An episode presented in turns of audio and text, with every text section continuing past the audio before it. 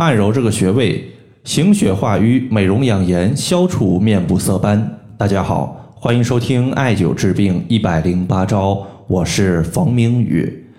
今天呢，我收到一位朋友关于色斑的反馈。这位朋友他说：“冯明宇老师，我面颊和颧骨附近的黄褐斑消失了。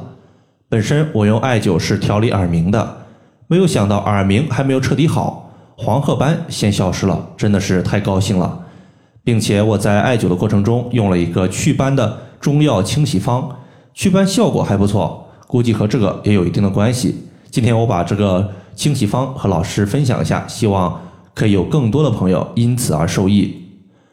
这个朋友他本身是解决肝肾问题所导致的耳鸣情况，没有想到耳鸣还没有彻底好转，反倒是色斑先没有了。黄褐斑呢，我们也叫做肝斑或者是蝴蝶斑，经常出现在人体的面部，尤其是一些女性在产后出现此类色斑的几率是最高的。如果我们从整体的比例来看的话，男女里面十个人大概有九个患者她都是女性，因为女性的心思较为细腻，有事喜欢装在心里，不善于表达，甚至说导致我们的情绪不畅、肝气郁结。久而久之，导致面部的气血运行不畅，毒素堆积在面部，从而形成了色斑。所以色斑的问题，我们一般都是从疏肝入手。接下来，我把这位朋友所用到的去色斑的穴位以及清洗色斑的中药方子和大家简单的说一说。中药方子的组成呢，一共是三味中药，包括白僵蚕、黑牵牛各一百克，北细辛一百克。我们从中药店买到这三味中药之后呢，直接让中药店帮你研磨成细粉。使用的时候，每次取适量，早上、中午和晚上各清洗面部一次，尤其是我们面部色斑的位置要重点的清洗。据今天反馈的这位朋友所说呀，这个方子它不仅对于黄褐斑有效，对于面部的黑点、雀斑也有一定的效果。但是呢，我没有具体的测试过。如果大家，使用之后感觉还行，到时候呢可以和我反馈一下，我呢也做一个统计。针对穴位呢，我们要知道，首先黄褐斑所在的位置肯定是要艾灸的，这个是属于是局部穴位，这个大家应该都知道，我就不再赘述了。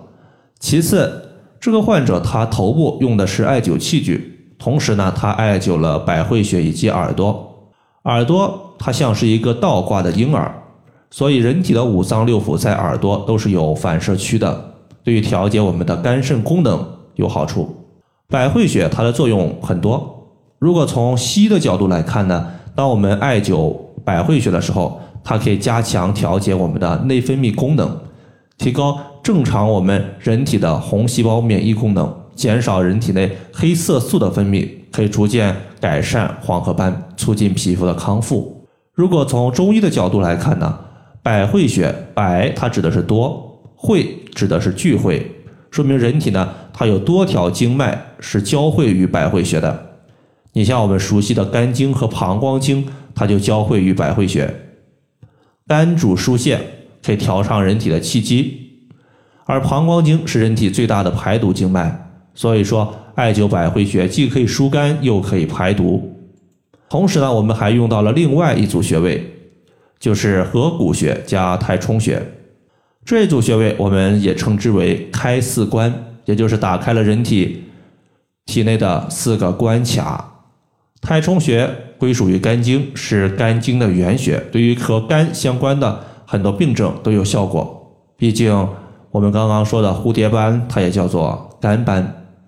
太冲穴所在的位置呢，也就是在足部，先找到第一和第二脚趾缝，顺着脚趾缝向上推。